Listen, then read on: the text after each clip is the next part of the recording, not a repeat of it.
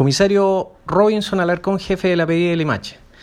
Detectives de la PDI de Limache, por intermedio de su equipo MT0, procedieron a la detención de dos mujeres, ambas mayores de edad, por su responsabilidad en el delito de tráfico ilícito de drogas, hecho que se materializó en el interior de su domicilio en la Villa Concepción de la comuna de Limache.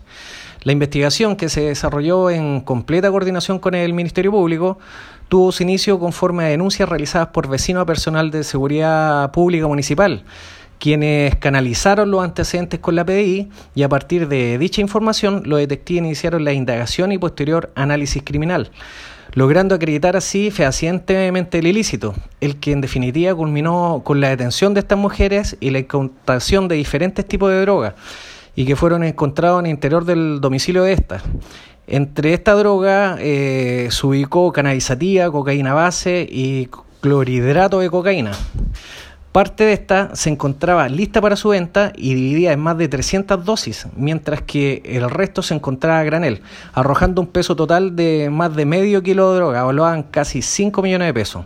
Asimismo, se incautaron diversos elementos para la dosificación de la misma y dinero en efectivo que habían obtenido producto de las ventas.